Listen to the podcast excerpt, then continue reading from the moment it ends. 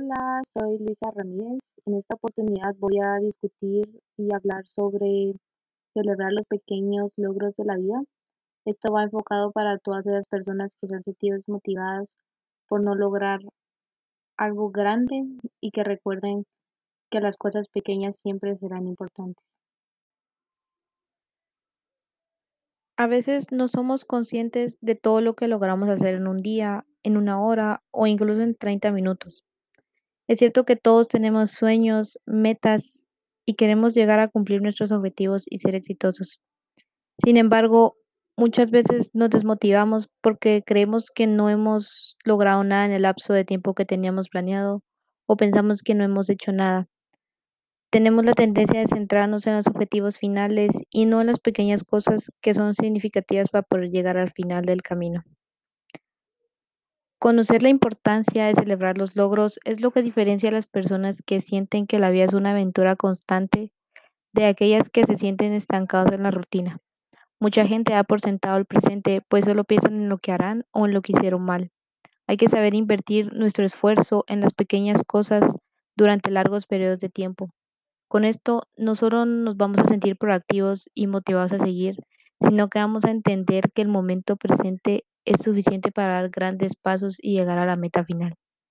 Matías Salom da tres pasos para poder ayudarnos a celebrar los pequeños logros de la vida, cosas que tal vez miremos como normales, que en realidad pueden estar llevándonos a nuestro futuro soñado.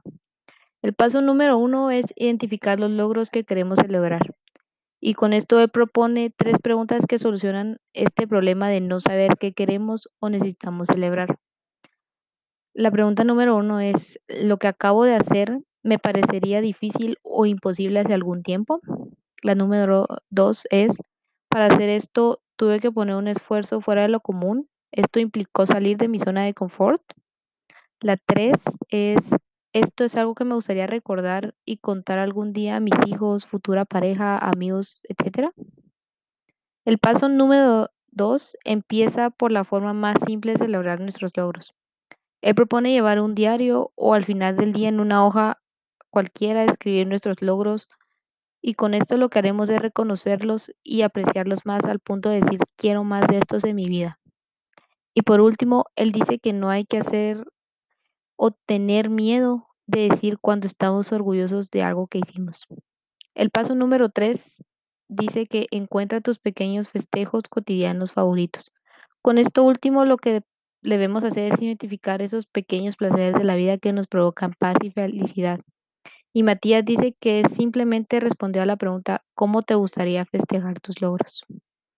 Con todo esto, cuando nos detenemos y miramos hacia atrás contemplando y celebrando lo alcanzado, logramos avivar esa llama nuevamente y permitirle que nos alumbre con más fuerza en el camino que nos queda por delante.